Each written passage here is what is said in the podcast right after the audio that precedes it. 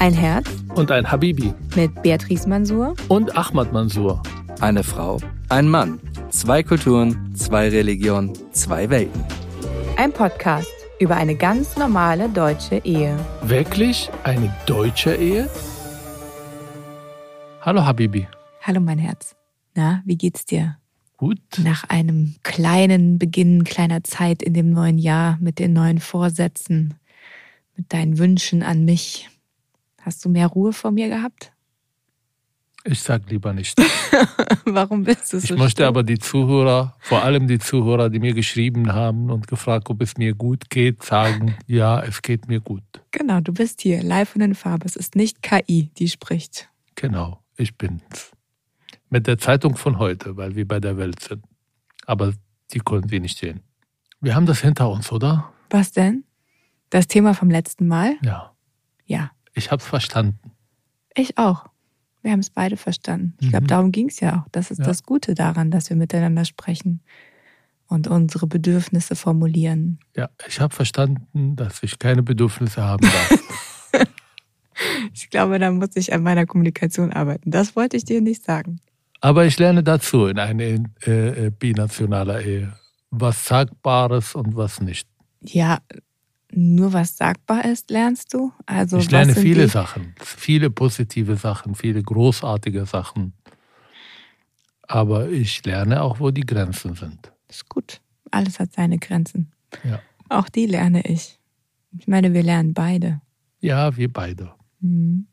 So, ich freue mich, dass wir diesen Prozess miteinander weiterführen werden. Ich freue mich auf viele unterschiedliche Themen. Wir haben ja die Zuhörer und die Zuhörerinnen auch gesagt, sie sollen bitte auch Themen vorschlagen, ähm, die vielleicht in ihrer Ehe, in ihrer Beziehung auch eine Rolle spielt. Wir haben viele Briefe und ähm, ich würde gerne jeder Folge einen Brief lesen oder ähm, vorschlagen, das zu lesen, ähm, die die Menschen an uns schicken und vielleicht kurz darüber diskutieren, bevor wir dann mit unserem neues Thema anfangen. Magst du lesen? Gerne. Wir haben eine Zuschrift bekommen, unter vielen anderen, die aber, ähm, glaube ich, gerade auch vor dem Kontext unserer letzten Diskussion oder Folge und Austausch interessant ist. Also, es hat eine Dame geschrieben, ich habe den Eindruck, dass bei Ihrem Podcast teilweise negative Facetten der arabischen Kultur dargestellt werden und die deutsche Kultur als die moderne, anzustrebende Kultur gilt. Das finde ich sehr schade, da ich zumindest meinen Teil vieler Dinge an der arabischen Kultur sehr toll finde. Ich hätte etwas Bedenken, dass bei deutschen Zuhörerinnen und Zuhörern ein eher negatives Bild der arabischen Kultur entstehen könnte. Um mal das Beispiel Haushalt zu nennen. In traditionellen arabischen Familien ist es üblich, dass die Frau den Haushalt übernimmt. Ich finde also, dass wenn die deutsche Ehepartnerin von ihrem Mann erwartet, dass er alle Aufgaben im Haushalt zu 50 Prozent übernimmt, von ihrem Mann komplett fordert, beansprucht sie in diesem Moment 100 Prozent einer modernen Betrachtungsweise. Genauso wäre es, wenn der arabische Mann von seiner deutschen Frau erwartet, dass sie den Haushalt alleine schmeißt. Ich denke, beide Ehepartner müssen sich da entgegenkommen. Das bedeutet, nach dieser Logik, ich darf nur 25 Prozent im Haushalt machen und du 75. Einverstanden?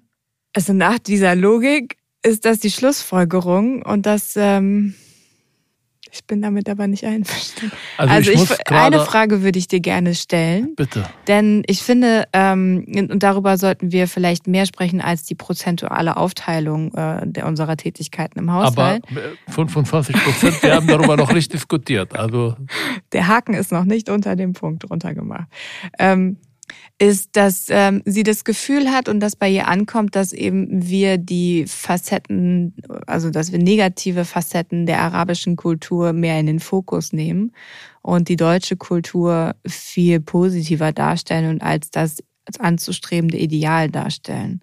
Jetzt mal in der kritischen Reflexion, siehst du das auch so? Oder hast du das Gefühl, wie kann das zustande gekommen sein? Also ich bin dankbar, dass Sie äh, Zuhörerin uns geschrieben hat. Ich will jetzt nicht abwertend darauf reagieren, aber solche E-Mails bekomme ich ja haufenweise nach jedem Interview oder nach jedem Artikel, den ich schreibe, wo es um Auseinandersetzung mit äh, bestimmten muslimischen Kulturen oder arabischer Kulturen, da wo ich aufgewachsen bin. Die Zuhörerin aber vergisst etwas, und zwar, das ist meine persönliche Betrachtungsweise. Bedenken halte ich für ein wie soll ich das sagen? Es ist ein Wort, den man benutzt, wenn man sagt, das darfst du nicht darüber reden, weil es bei den anderen so oder so ankommt. Du darfst nicht über Probleme in der muslimischen Community sprechen, weil die AfD davon irgendwie profitiert. Jetzt sind wir schon beim beruflichen, inhaltlichen Betrachtung dieser E-Mail und das will ich bei diesem Podcast nicht haben.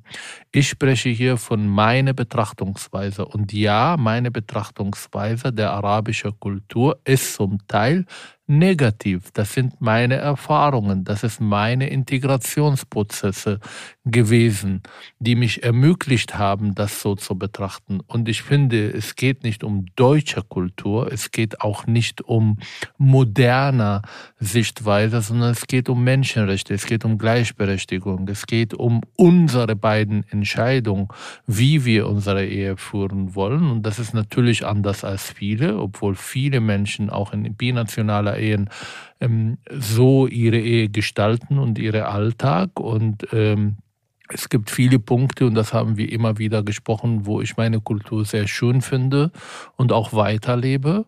Ähm, wir haben viel über Essen gesprochen, über Festtage, über meine Sinnsüchte, über meine Ängste, ähm, die natürlich auch kulturell bedient sind. Und deshalb finde ich nicht, dass wenn ich meine Kultur kritisiere, dass ich irgendjemandem irgendwelche Rechenschaft schuldig bin, zu sagen, ja, aber das darf man nicht tun, weil ja die Falschen irgendwie. Ja, die arabische Kultur hat Probleme, massive Probleme.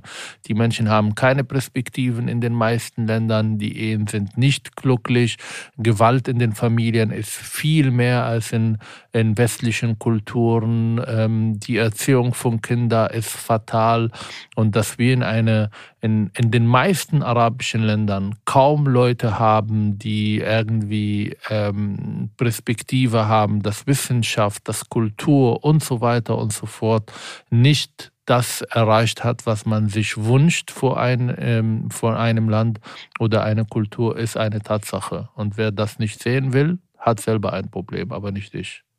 Jetzt habe ich einen Vortrag gehalten. Entschuldigung. Überhaupt nicht schlimm. Plädoyer zu Ende. Ich finde auch, ähm, und deswegen, ich glaube, man kann das Private und das Gesellschaftspolitische, ähm, und das ist ja eigentlich so diese Oberebene, weil du gerade gesagt hast, so Arbeitsebene willst du hier nicht haben, man kann das oft nicht immer ganz genau voneinander trennen. Privat ist immer politisch. Eben. Und die Familie ist auch immer ein absolut politischer Ort. Und deswegen sind auch Entscheidungen, die wir für unser privates Leben treffen, haben auch immer eine gesellschaftliche Relevanz. Und also es hat mich zum Nachdenken gebracht, dass ähm, es bei dieser Hörerin so angekommen ist, dass wir das Deutsche nur positiv dargestellt haben und habe auch mich hinterfragt, ob ich vielleicht irgendwie auch meine Stereotype zu sehr noch nicht irgendwie aufgelöst habe und so und irgendwie auch da diese Impulse setze. Aber ich glaube, dass dieses, ähm, ja, jetzt bleiben wir bei diesem Thema Haushalt fordern, ja, wie gestalten wir überhaupt unser Leben? Wie sieht eine Männerrolle aus? Wie sieht eine Frauenrolle aus? Wie sieht das Zusammenleben miteinander aus? Ähm, ist etwas, was man von dem Kulturellen, glaube ich, abheben sollte und loslösen sollte und sagen sollte, okay, du bist jetzt ein kulturelles, arabisches, geprägtes ähm, Doch, Menschlein. wir sollten darüber reden. Warum nicht? Wir können darüber, nee, natürlich müssen wir darüber reden, aber das heißt ja nicht, dass du dann darin bleibst. Und das ist ja das, was sie im Grunde genommen postuliert, indem ich dann sage, okay, du bist Araber, in einer Familie ist es so, dass dein Vater nie einen Teller weggeräumt hat, also darf ich das von dir gar nicht verlangen, weil sozusagen du in deiner Box Araber genau. zu sein wir sind bleiben sollst. Und Kuscheltiere für irgendwelche moralische Menschen, die irgendwie ihre moralisch sein auf uns irgendwie äh, zeigen wollen, indem sie uns schützen oder die unsere Kultur schützen. Kenne ich. Bekannt. Ja, damit funktioniert aber keine Entwicklung. Damit ähm, natürlich nicht. Sehe ich auch dich nicht als Mensch mit all deinen Facetten. Ich meine, ich habe so viele E-Mails nach der Weihnachtsfolge bekommen von Leuten, die meinten, es ist respektlos, bei deinen Eltern nur zum Essen runterzukommen und ansonsten irgendwie alleine im Zimmer sein und schlafen. Mag sein. Aber ich habe keinen Brief bekommen von jemandem, der sagt, ich zeige jetzt oder ich stelle die deutsche Kultur irgendwie äh, äh in ein falsches Licht, wenn ich das tue. Ja, ich habe Probleme mit bestimmten Einstellungen, mit bestimmten Traditionen, auch in der deutschen Gesellschaft. Aber die mache ich äh, sozusagen und also ich rede darüber, ich äh, erwähne das und äh, man geht viel entspannter damit um. Aber wenn es eine arabische, orientalische Kultur in der Kritik steht, dann gibt es viele schützende Stimmen, die meinen, man sollte diese Kultur von ihren eigenen kritischen Stimmen schützen. Und damit mache ich nicht mit. Vor allem jemand, der ja davon betroffen ist, dass diese Kultur auch negative Seiten hat. Ich kann meine Familie nicht ohne Angst besuchen, weil ich so denke. Das ist eine super Überleitung. Genau. Wir wollen heute über Sehnsüchte und Ängste in einem binationalen Kontext oder interreligiöse, interkultureller Kontext sprechen. Sprechen. Ich vergesse immer das Verb am Ende. ja. Auch in Talkshows. Ich rede, ich sage einen großartigen Satz und dann vergesse ich den. Dann sage ich, warum gucken die Leute so? Warum, was haben sie nicht verstanden? Das ist aber eine Krankheit von vielen. Ähm, glaube ich, hat mehr mit der, mit der ähm, arabische-hebräische Sprache zu tun. Mit der Grammatik. Ja. Wo kommt das Verb dahin? Ganz am Anfang. Ganz am Anfang. Oder in der Mitte. Aber wir lassen das Verb nie im Stich bis zum Ende des Satzes. Das geht nicht. Oder diese ab und an und so weiter. Ja. ja. Aber ich habe zwei Personen, die oft mich korrigieren. Zu Hause. Mhm. Manchmal nervig. Seine private Sprachschule. Mhm. Genau. Was sind deine Sinnsüchte? Oder ich stelle die Frage anders. Mhm, bitte. Denn die ist total schwer, so ja. zu fragen. Ja. Was wäre anders, wenn du einen Thomas geheiratet hast? Oder leichter, einfacher? Fangen wir mal mit den ganz simplen Sachen an, die, Wer mir, ist Thomas? die mir in den Kopf kommen, wenn ich Thomas. Wer, wer ist Thomas? Wenn ich Thomas, wenn ich meine Zeit mit Thomas verbrächte. Wer ist Thomas? Eine Fantasie. Also, wer ist Thomas? Ähm, ja, wer ist Thomas? Thomas ist mein hypothetischer deutscher Ehemann, mit dem ich alles ausleben kann, der sozusagen ich auch keine. Nicht naja, wenn es um Sehnsüchte geht, dann ist es ja jetzt ein, Gegen, ein hypothetisches Gegenüber, was vielleicht auch einfach keine Ecken und Kanten hat, weil die mir jetzt nicht gefallen, Trotzdem um meine Sehnsüchte, auf die ich jetzt projiziere. Also, ich muss dir ehrlich sagen, wir haben in der Vorbereitung über dieses Thema gesprochen und mein erster Gedanke war, war, boah, was soll ich überhaupt dazu sagen, Sehnsüchte? Also ich glaube, Sehnsüchte mit jemandem, der deutsch sozialisiert ist, ich glaube, da würden andere Dinge auftreten, die mich nerven, als jetzt die Dinge, die jetzt auftreten mit dir, die wir besprochen haben. Thema Haushalt, Thema, wie bist du als Vater, solche Sachen. Aber da weiß ich auch nicht, ob das nicht auch Themen wären. Also, das kann, schließt ja nicht aus, nur dass jemand, der deutsch sozialisiert ist, irgendwie ein gleiches äh, Verständnis irgendwie mitbringt ähm, Aber im Allgemeinen, diese... wir verallgemeinern ja. Genau, und wenn wir mal verallgemeinern, glaube ich, wäre Spazierengehen eine respektable, anzustrebende Freizeitbeschäftigung. Thomas kann über seine Gefühle auch besser reden, oder? Weiß ich nicht. Glaubst du? Das ist Weiß interessant, dass das als zweiter Punkt jetzt von dir kommt. das, das sind Gefühl, meine Vorurteile. Du... Ja, okay. Thomas hat auch Haare meistens. Aber auch nicht für ewig. Nicht zwingend für ewig. Ähm, ja, vielleicht sind, wären manche Dinge so wie so läuft so ein Alltag ab, ähm, wie so dieser Rhythmusstrukturierung so eines alles geplant eines Alltags vielleicht wäre ähnlicher, weil vielleicht die Herkunftsfamilien auch ähnlicher ticken. Also sowas wie, okay, wie sieht ein Frühstück gemeinsam aus oder das überhaupt auch so Dinge, die geplant werden. Ne? Also was man plant überhaupt, das wäre vielleicht ein bisschen leichter also wie du merkst, ich eier so ein bisschen rum, weil mir das total schwer fällt, irgendwie mir so einen Thomas als Partner vorzustellen. Ich glaube, dazu war ich jetzt schon viel zu lange mit dir zusammen und davor auch nicht mit einem deutschen Mann zusammen. Deswegen fällt mir das so ein bisschen schwer. Jetzt fällt mir schwer, über meine Sehnsüchte zu sprechen. Okay. Ich weiß nicht, ob das Sehnsüchte, vielleicht sind anders, aber die großen Sehnsüchte, die ich jetzt in den letzten Monaten merke, sind irgendwie teilhaben an Kindheitserfahrungen, an Musikrichtungen, an Sachen, mit denen ich groß geworden bin, die ich mit dir nicht teil, mhm. teilen kann. Die ägyptische Theaterstück, mit dem ich fast jeden Monat groß geworden bin. Ich habe sie einmal im Monat gesehen, wir haben darüber gelacht, ich kenne sie auswendig, ich kann Witze dazu machen. Die arabische Musik, die du ja nicht verstehst, die ein bisschen, ja, ein bisschen anders als die deutsche Musik ist. Ja, vor allem diese klassische Sachen auf Arabisch, diese Gedichte, die auch zur Musik werden manchmal. Wenn ich da einhaken darf, du darfst gleich weiter äh, denken. Darfst du. Ah, du guckst mich so an mit so. Nein, nein ich gucke gar nicht an. Nicht. Hm. Ähm, das stimmt, dass diese, und das ist jetzt ein bisschen blöd, weil ich jetzt vergleiche zwischen meiner ersten Ehe und meiner Ehe jetzt mit dir. Jetzt Aber, Thomas und jetzt noch jemand. Mm, in eine du Folge. Du wirst echt herausgefordert mhm. sein. Aber ich bin mir sicher, du schaffst das. Dieses, ähm, ich meine, in meiner ersten Ehe habe ich nach drei Jahren angefangen, die Sprache zu lernen, habe dann Türkisch mich auch wirklich intensiv damit auseinandergesetzt. Ich meine, ich habe an der Uni dann Sprachkurse belegt und natürlich auf einem anderen Niveau dann auch gleich in die Sprache eingestiegen.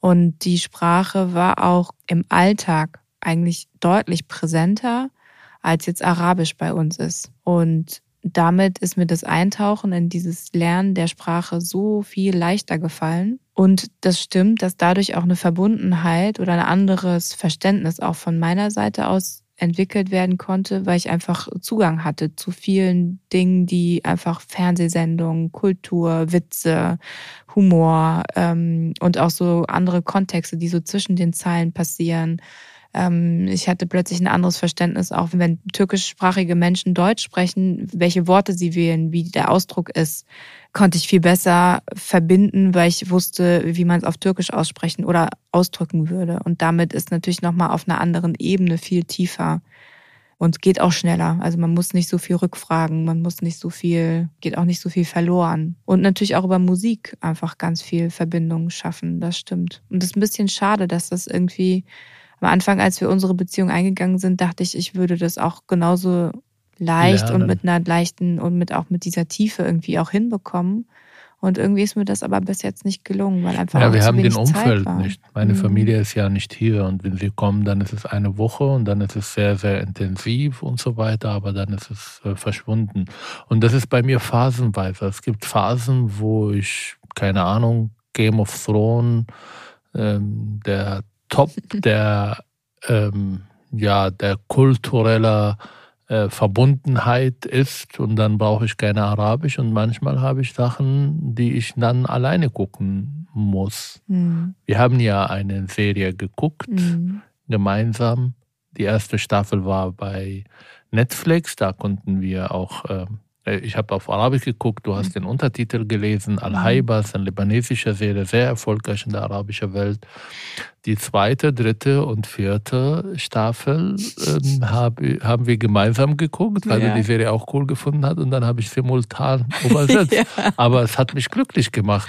Ja. Also erstmal auch dieses Gefühl der Überlegenheit, auch was Sprache angeht, was ich ja nicht habe mhm. im Alltag, wie gesagt, weil zwei äh, Mädchen zu Hause mich äh, permanent korrigieren und meine Tochter findet das manchmal total peinlich, wenn ich irgendwelche Sachen falsch ausspreche. Aber ich will mehr davon manchmal. Mhm. Auch, ähm, keine Ahnung, hm, ja, einfach Kindheitserinnerungen, die ich mit dir nicht teilen kann. Die Unsinn, die ich in Schulen gemacht habe. Ich glaube, manchmal, wenn ich dir das erzähle, dann denkst du, oh mein Gott, mit wem bin ich verheiratet? Warum hat er eine lebende Schlange in der Klasse mit, äh, mitgenommen? Das ist aber bei mit den Leuten, mit denen ich groß geworden bin, ist äh, natürlich sehr, sehr klar. Auch mit einer arabischen Frau ist klar. Ähm, ansonsten nicht viel, ehrlich gesagt. Also vielleicht am Anfang diese, diese Macht haben, ja, also mit einer Frau zusammen zu sein, wo ich überlegen bin, finanziell, sprachlich, was der Kenntnis der Umgebung, mit denen wir gelebt haben, hätte ich jetzt meine Cousine geheiratet und sie nach Deutschland geholt, dann wäre sie in eine permanente äh, Situation, wo sie auf mich angewiesen ist. Und am Anfang fand ich das total cool, diese Vorsorge, diese Erklären, die Welt irgendwie äh, äh, für sie ja klarer machen, äh, wo sie auf mich angewiesen ist. Das vermisse ich überhaupt nicht. Überhaupt nicht. Ängste? Ich hänge gerade noch bei der Schlange im Klassenzimmer. Eigentlich frage ich mich dabei nicht so sehr, was, oh Gott, wen habe ich geheiratet, sondern wow, was ist aus dir geworden? Also das sind so, wir arbeiten ja auch viel mit jungen Menschen und begleiten viele, viele, die so im ne, Erwachsenwerden sind und im Werden sind. Und dann ist man, erwischt man sich ja auch oft dabei, dass man so Prognosen stellt, so ne, für sich innerlich und denkt so, okay, wo landet die Person irgendwann? Und ähm, das ist das, was mich manchmal fasziniert, wenn du so Sachen aus deiner Kindheit erzählst und ähm, wir angucken oder ich angucke, wo du heute bist und was du alles äh, geschafft hast, denk, frage ich mich, was waren diese positiven Verstärkerfaktoren, die ähm, dich zu dem gemacht haben, der du bist. Denn all diese Unsinnsachen, die du gemacht hast. Ja, aber diese Unsinn waren ja auch wichtig. Rebellion. Na klar. Vertretungswert, das haben die mhm. anderen nicht gemacht. Und ich war total unterfordert in der Schule. Und ich fand diese patriarchalische, man darf ein Lehrer nicht widersprechen oder ähm, man sagt das nicht. Und mein Vater hat mir gesagt, ich war in, im Gymnasium deinetwegen mehr als ich im Gymnasium war. Mein Vater war ja ein paar Monate im Gymnasium, aber in diese drei Jahre musste er sehr, sehr oft kommen, weil es immer Konflikte gab. Und diese Vertretungslehrer, das war eine Hassliebe auch von beiden Seiten. Ich glaube, ich habe in drei Jahren nicht einmal geschafft, die 45 Minuten Unterricht auch äh, so im Klassenzimmer bleiben zu dürfen, sondern er hat mich irgendwann rausgeschmissen, weil er es nicht konnte. Aber als ich dann nach Deutschland kam, und das waren ja zehn Jahre später, mhm. kam er, um Tschüss zu sagen. Mhm. Toll. Er hat gesagt, du warst schwer, aber du warst anders schwer als die jetzige Generation. Aber ich habe noch viel gemacht. Darf ich das sagen? Weiß ich nicht. Ich glaube, vieles ist verjährt. also er hat zum Beispiel, um jetzt zukunftsmäßig, er hat mir in 12. Klasse gesagt, es ist vorbei. Das schaffst du nie. Ich bin zu ihm gegangen, habe gesagt, ich habe jetzt in einer Woche Mathematik-Abiturprüfung und ob er mir helfen kann, aus Spaß. Mhm. Dann guckte er voller Genugtuung und sagte, wo warst du drei Jahre? Jetzt ist es vorbei. Der Zug ist abgefahren, das schaffst du nie. Ich habe es geschafft. Mhm. Ja, ist cool. Ja, jetzt kann ich das mit dir teilen. Siehst du? Soll ich dir erzählen, wie ich die Toilette von meiner Oma verstopft habe? und ich drei Jahre die nicht besuchen durfte, weil sie sauer auf mich. Meine Tante hat mir eine, ein, einen Sack voller Altgeld. Israel hat ja die, äh, das Geld irgendwann gewechselt und diese Kleingeld, der war nichts wert. Und die meinte, ich soll damit spielen. Wie kann man mit Kleingeld spielen, der nichts wert ist? Und ich kann damit nicht kaufen. Dann habe ich das Ganze in eine arabische Toilette reingemacht und hast dabei dich gefreut, wie es schön ploppt? Ich habe keine Ahnung, ich habe nicht viel darüber nachgedacht. Also die meisten Sachen, da war keine, hm. kein großartige Nachdenken dabei. Das kam später, als sie dann meine Mutter äh, besuchte, sehr sauer war und meinte, alle in der Familie sind gerade total sauer. Und das ging drei Jahre lang. Oh, ja. Die mussten diese Klempner, ja. ja, er war fast jeden Monat da.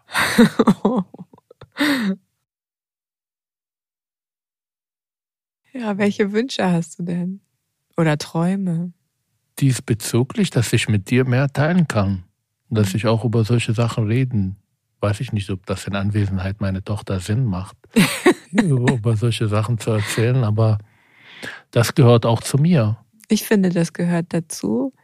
Und ich kann mich auch erinnern, dass ich als Kind es auch geliebt habe, wenn meine Eltern Sachen aus ihrer Geschichten aus ihrer Kindheit erzählt haben weil ich selber ja als Kind und dann mir meinen großen Vater, den, der ja in dem Alter noch der Superheld ist und dann sozusagen sich auch als Kind vorzustellen, das war, fand ich total spannend, weil es einfach auch viele Facetten auch nochmal zeigt. Und ich glaube nicht, dass wir Sorge haben müssen, dass sie das als Vorbild nimmt und anfängt, die Dinge Nee, darum geht es nicht. Aber ich habe das Gefühl, um jetzt von Sehnsüchte zu Ängste zu gehen, Mhm. dass viele meine Ängste damit verbunden, dass ich irgendwann das mit niemandem teilen kann.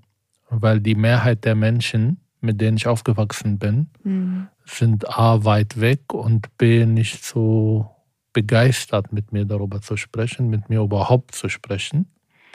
Und deshalb weiß ich nicht, ob ich das irgendwann mit jemandem teilen kann. Jetzt machen wir daraus eine Drama. ich muss das schreiben. Darf ich jetzt klischeehaft sagen, das ist jetzt arabische Serie? Alles dramatisch. Ja, Ähm, das vermisse ich auch. teile das gerne. Hm. Das Muss ich das aber kulturell Schön. übersetzen, damit du es verstehst? manches vielleicht, manches auch nicht. Meine ganz analphabetisch kulturell bin ich jetzt ja nur auch wieder nicht. Nicht mehr. Was sind deine Ängste bezüglich binationaler Ehe? Außer, dass ich irgendwann meine Tochter entführe und in Palästina untertauche. Das wollte ich gerade sagen. Das haben alle, oder? Alle. Ich glaube, das, das haben alle, weil das ist auch so mit das absolut schlimmste Szenario, das man sich auch nur vorstellen kann. Das will man sich gar nicht vorstellen, weil es so grausam ist. Es soll eine Internetseite geben, Mhm. wo solche Fälle Ja. aufgeschildert sind. Und ich meine, es ist ja auch, von manchen Menschen ist es ja auch wirklich Realität. Also es ist ja nicht so, dass das jetzt nur Fantasiegeschichten sind, sondern es ist ja auch schon vorgekommen. Ähm, Aber ist das allgegenwärtig bei dir? Nee, oder? Nee. Mm -mm. Nee.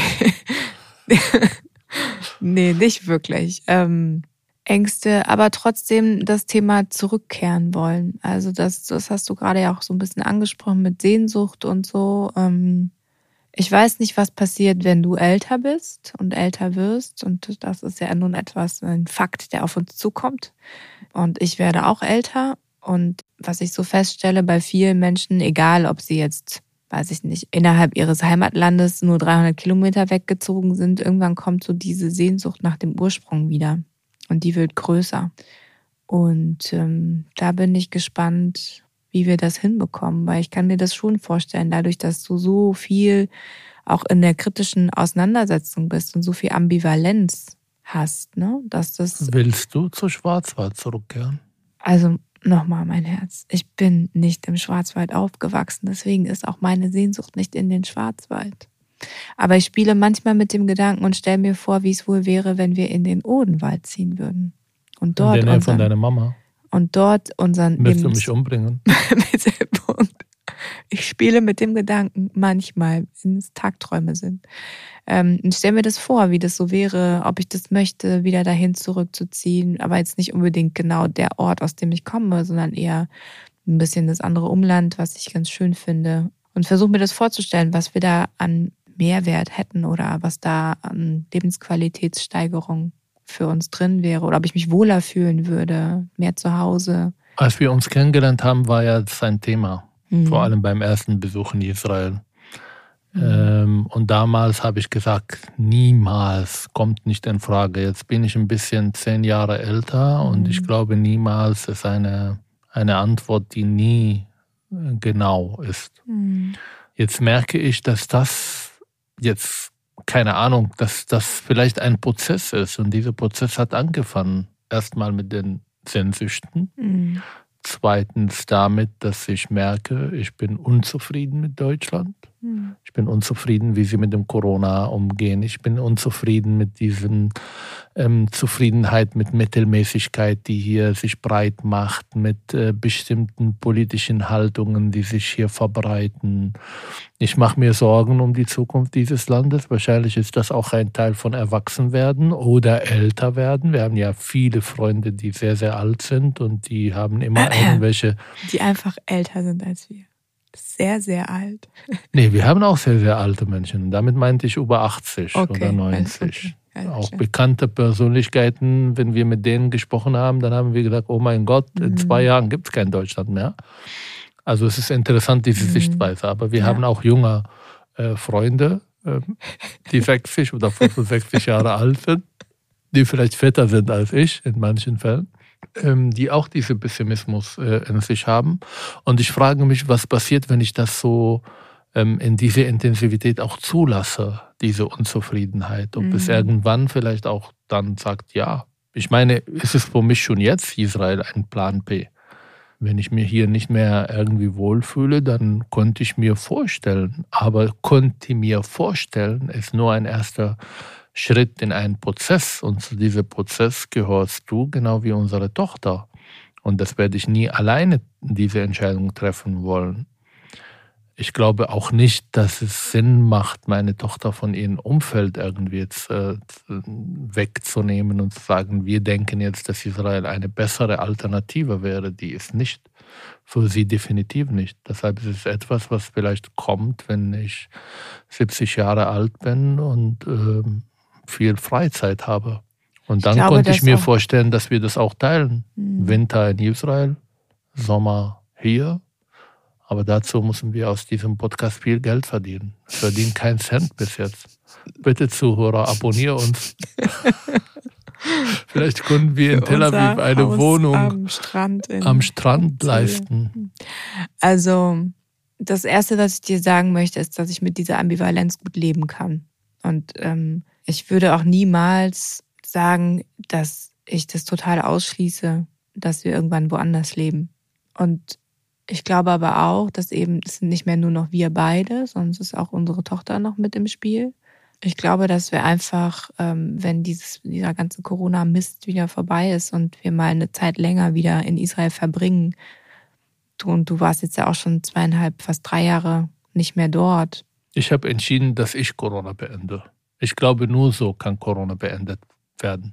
Du alleine oder jeder für sich, meinst du? Ich alleine beende das für mich. Gut, mhm. einverstanden. Ab Februar gibt es keine Corona mehr. Ich mache mit. Ich habe schon lange entschieden, Corona ist für mich nicht das bestimmende Thema mehr. Du musst nur Lauterbach irgendwie überzeugen. Ja, das könnte schwer werden. Welches Thema hat er dann noch? Ähm, wird er in eine Sinnkrise stürzen.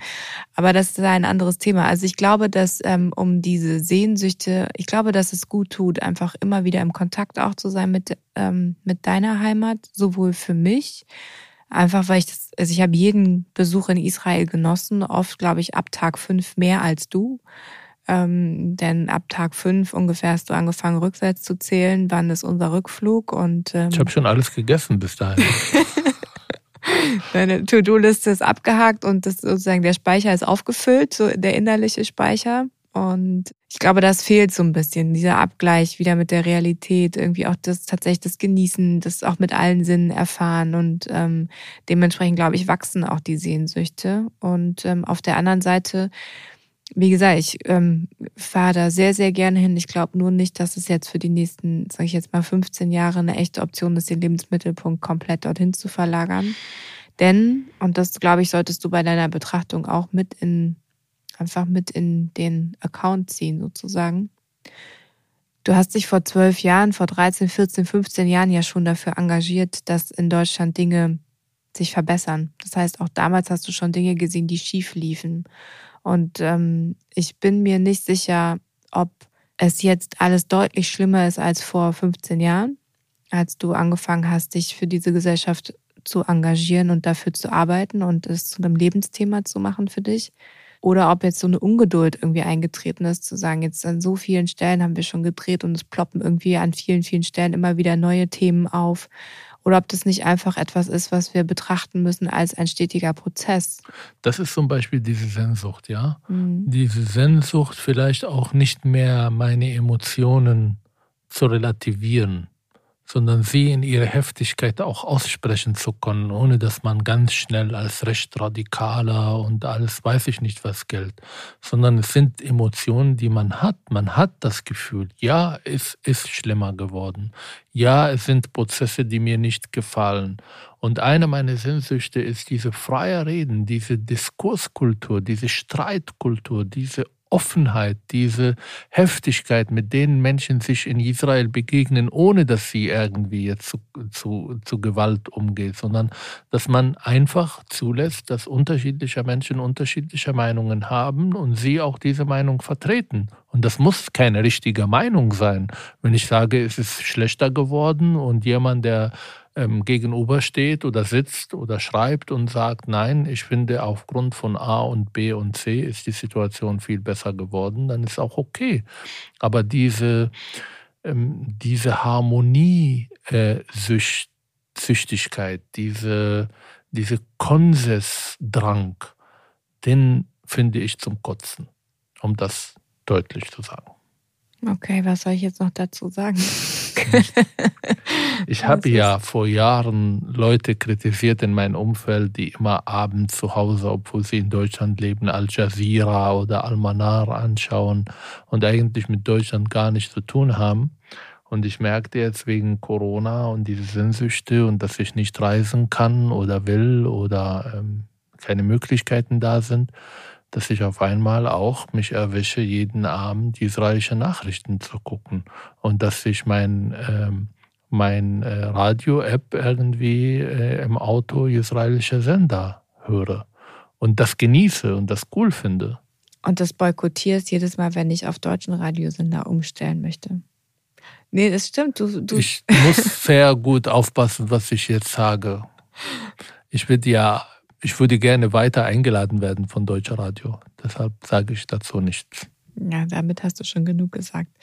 Also diese, ähm, diese Fokussierung auf israelische Nachrichten ist auf der einen Seite was Cooles, weil es neue Perspektiven bringt und weil es auch ein, einfach einen Vergleich bietet. Ne? Also wie gehen andere Gesellschaften, andere Medien ähm, damit mit der gleichen Situation. Mit der gleichen Situation. Und deswegen finde ich das super, super spannend, dass auch, also du erzählst ja auch ganz viel dann davon, was, ähm, wie es diskutiert wird, wie jetzt auch welche Maßnahmen überlegt werden, warum Maßnahmen vielleicht auch wieder zurückgenommen werden und ähm, auch wie es gesellschaftlich irgendwie diskutiert wird, wie die unterschiedlichen Strömungen ähm, dazu stehen. Und das finde ich ist ein sehr erweiternder äh, Aspekt. Es ist echt nur viel. Ne? Also du bist Nachrichten-Junkie. Morgen stehst du auf mit israelischen Nachrichten, du gehst damit ins Bett und ähm, vielleicht entsteht auch dadurch. Dann träume ich irgendwann hm. komische Träume. Wie heute Nacht. Wo man einen Teil von mir einfach gekürzt hat. Ich muss wieder Sigmund Freund lesen. Ich muss hm. das besser verstehen. Habe ich das öffentlich gesagt gerade? Ja. Hm. Ängste. ist interessant aber, dass ich diese Angst habe, dass viele Menschen, die Deutschen heiraten, haben, was meine Mutter ja immer wieder sagt und sagte und was passiert, wenn sie einen besseren findet. Die wird ihr abhauen, die, wird, die ist nicht verpflichtet, kulturell oder religiös mit dir zusammen zu sein, dass ich das gar nicht habe. Die Angst hast du nicht? Die war am Anfang, aber gerade überhaupt nicht. Wow, warum nicht? Glaubst du, ich finde keinen besseren als dich? Darum geht es mir nicht. Ich glaube, ich bin mit mir selber zufrieden. Wow. Cool. Vielleicht ist das Narzissmus, aber nee, das ich glaube, dass gesund. Teile dieser Ängste, die ja in jeder Ehe existieren konnten, auch diese Eifersucht als Teil der Liebe, das habe ich überhaupt nicht. Das hast du manchmal. Du guckst manchmal mein WhatsApp und so. Ja, das sind noch die Altlasten meiner schlechten Erfahrungen aus der ersten Ehe. Das mache ich gar nicht und ich habe diese Ängste Aber ich gucke auch dein WhatsApp nicht. Nicht, dass das jetzt falsch rüberkommt und all deine anderen Sachen nicht heimlich. Sondern es sind meistens so Situationen, du hast das Handy in der Hand, wir liegen auf dem Sofa, ich sehe, du verschickst Herzchen an andere Menschen und dann frage ich dich, wer an andere bekommt, Männer, musst du sagen. Wer bekommt ansonsten, ja, das weiß ich erstmal noch nicht, wer bekommt ansonsten noch Herzchen außer mir? Und dann denke ich, frage ich, und was ist meine, mein Spezialsymbol? Oder Zwei Herzen. Die Inflation der Herzen. Aber das war lange so Teil mein Verständnis von Liebe, kontrollieren, eifersüchtig sein. Das ist nicht mehr. Und auch diese Angst, dass du mich verlässt. Ich meine, wir fantasieren auch manchmal darüber. Mhm. Ich kriege die Etage unten, du kriegst die Etage oben. Mhm. Oder ich darf meine eigene Wohnung haben. Mhm. Wieder. Oh, jetzt sehe ich Sternchen Alleine in deinen leben. Augen funkeln. Willst du meine Ängste noch wissen? Natürlich. Meine Ängste in Bezug auf das, was kulturell mit dir ist, ist eigentlich nur, ja, dass die Sehnsucht einfach irgendwann größer wird. dass Abbauen. du zurück willst. Religiös werden?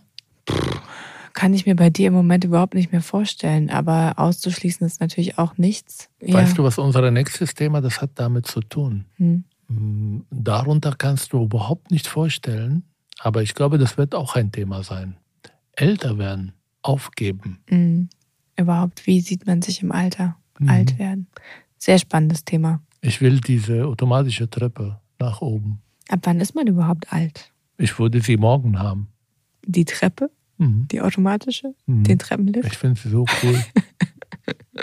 ja, also ich komme aus einer Familie, ähm, also so habe ich das bei meinem Opa ähm, beobachtet. In dem Moment, wo er nicht mehr gearbeitet hat, ging es eigentlich nur um Leid und Langweile und Warten auf das Ende. Und ich hoffe, ich kann mit dir das ein bisschen anders machen. Aber es ist interessant, wenn wir über wie lange wir haben, ich immer maximal von 75 ausgehe. Richtig. Aber ich habe Aber- fünf Jahre, wo ich dann in Rente bin und nichts tun darf. Du gehst mit 70 in Rente? Ja, bis dahin gehen wir alle mit 70 in Rente. Also wenn du mich ehrlich fragst, ich glaube, du wirst nie in Rente gehen. Und mit dem Tag, in dem du in Rente gehst, dann wirst du sowas von, wie soll ich sagen, abbauen. Und ich werde mir wünschen, du wirst wieder eine Aufgabe finden. Das äh, Ja.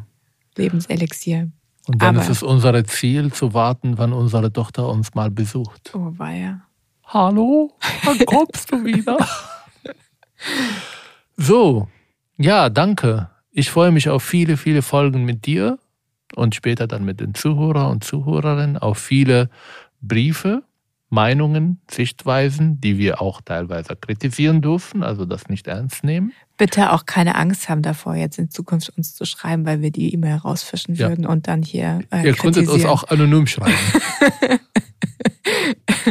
ähm, ich glaube, es ist auch nicht jedes Mal ähm, sowas dabei. Und genau, dann Ja. werden wir nächstes Mal Abonniert uns, wenn ihr guten Taten machen wollt, dann leitet das weiter an 20 Freunden und dann passiert in einer Woche etwas Gutes. und wenn nicht, dann passiert etwas sehr Schreckliches. Ähm, ja, Bis danke. zum nächsten Mal. Bis zum Vielen nächsten Mal. Dank. Tschüss. Tschüss.